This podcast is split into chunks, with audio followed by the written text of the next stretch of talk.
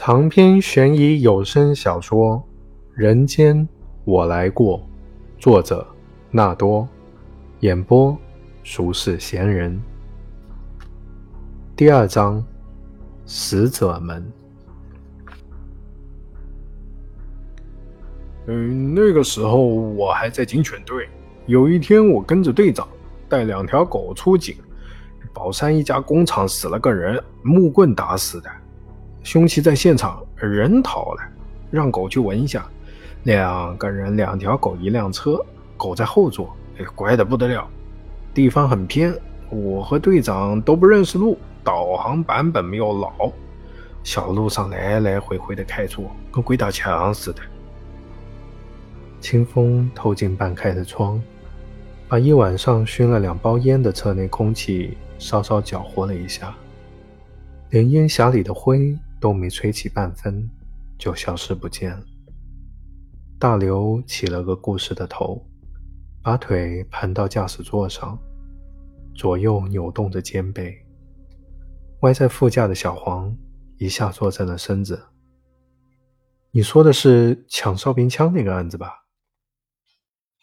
大刘笑笑，接着说：“嗯，我们足足绕了两个小时路才找到地方。”太阳都落山了，可我们的车停在厂门口不敢进啊，因为地上倒了两个人，那狗在车里拼命叫。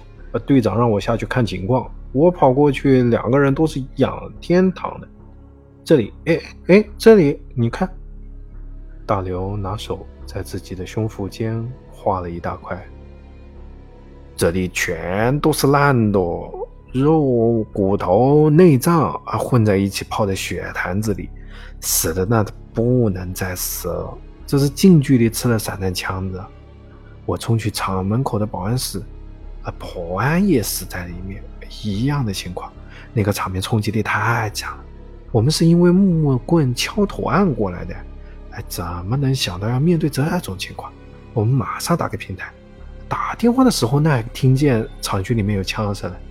平台就让我们先在外面等着。后来情况嘛，你也知道的。厂区里做现场见识的两车文职正撞见那家伙，残了一个，那一等功，还有两个二等功。那家伙啊，啊，如果不是枪正好卡壳，其实那对兄弟一个都活不下来。那其实我讲这个案子吧，不是说我当时看到死的那三个人多害怕。那更多的是震惊，这算是后怕呀！哎，我和队长讨论过，如果我们没有迷路，哎，早点到了，和正和那个家伙撞上会怎么样？我们都没有带枪的呗，啊，那家伙身上三把枪，哎呦，想想凶多吉少啊！哎，从那事以后，哎，我多少有点信命了。一个人死还是活，都靠的是命吗？那我们警察是干什么的呢？小黄说着，把视线投向那栋农民楼，依然没有异常。我们呗，也是命的一部分喽。哎，就好比说，我们要是把许峰逮住了，他伏法了，会不会觉得冥冥中自有因果报应？我们既算是这人世间法律的代表，不也是他命运里的一环吗？盯了这么多天都没动静。小黄撇撇嘴，打了个哈欠。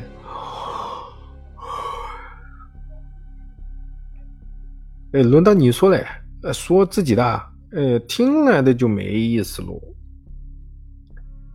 小黄沉默了一会儿，不知想到什么，脸上的倦意转眼间就褪尽了。他把自己这一侧的玻璃放下来，深深的吸了口新鲜空气。杨那一次刚开口，大刘就一震。他说的是上海近十年来最戳心的杀警案件。哎，你在现场？他吃惊的问。小黄没回答，继续说下去。那时我在写材料，听见外面走廊里有动静，还没反应过来，门就被推开了。办公室里就两个人，我离门近，老张坐在我后面，他手里举着刀，刀和身上都是血，已经杀了人了。哎，不说不说，行行了。大刘想打断他，他看看我说他不杀女人，让我走，我就走了。小黄艰涩的咽了一口唾沫，他挡在门口，我贴着边蹭着墙，他把刀让让，我就弯着腰，挨着脖子出去了。把老张留在里面，我没去老张的追悼会，但我后来打了两次报告，要求不再当门子，转到一线，所以我现在在这儿。大刘伸过去，用手轻轻拍了拍他的肩膀。那照你的说法，老张是他的命了，那我呢？是命里的一环吗？小黄问。吃饼哦！一个塑料袋从车窗外递进来。哎，吃吃饼，吃饼，吃饼。大刘一把接过来，分出一个塞给小黄。后车门打开，陆小薇猫腰坐进来。你，来这么早？交班还有半个多钟头呢。大刘说。想着早班就睡不踏实，睡得醒得早，我就过来了呗。陆小薇笑笑：“哎，干咱这一行得随时能醒，随时能睡才行。”大刘咬下一块金黄色的葱油饼皮，满足的嚼着，还不忘伸出舌头舔掉嘴角的芝麻。他瞧瞧小黄，又说：“人得够皮实，心得够大。”小黄低头吃饼，这家好吃，皮脆里韧，油不多不少，还有现磨豆浆。陆小薇把豆浆拿给他们，然后问有没有新情况。哎，许峰没回来过。哦，他老婆也没出过门。陆小薇往车里探了探头，眺望目标屋外晾晒的衣物。昨天晚饭前，米莲晾出来的都是女人衣服。小黄说：“我来了，你们就早点收工呗。”陆小薇缩回脑袋说：“一般两个人，光你找到有什么用？来来来来来，你讲个故事给咱解解乏，说自个儿碰到的吓人的事儿啊。呃，我们刚才一人讲了一个，挺提神的。”大刘说。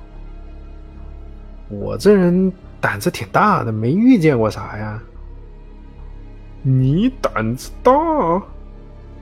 大刘看看陆小薇那张娃娃脸，陆小薇笑笑，或许因为脸型看起来总觉得腼腆。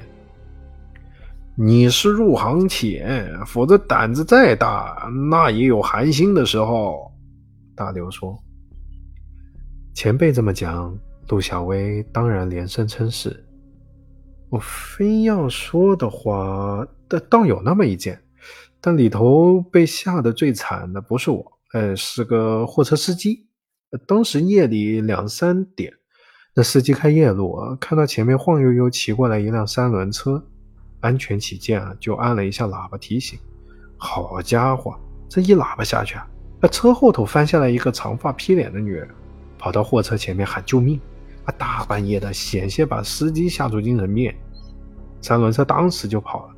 女人到派出所里报案。我，嘟嘟嘟，有人扣响了车窗。哟，老大，老大，你咋来了？都在干嘛呢？才看见我，这能盯住些啥？几个人都有些尴尬。好在礼节不为。甚矣，挥了挥手说：“行了，任务结束。抓到许峰了？”陆小薇问。“我是说，监视任务结束，五天都等不到他人，多半是收到风声，人手耗在这儿不是个事儿。”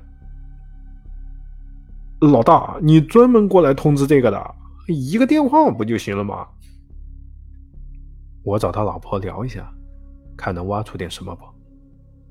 李杰没走几步，陆小薇赶上来：“老大，我和你一块去，跟着学点。”李杰翻了一个白眼：“我怀疑你小子有拍马屁的嫌疑啊！”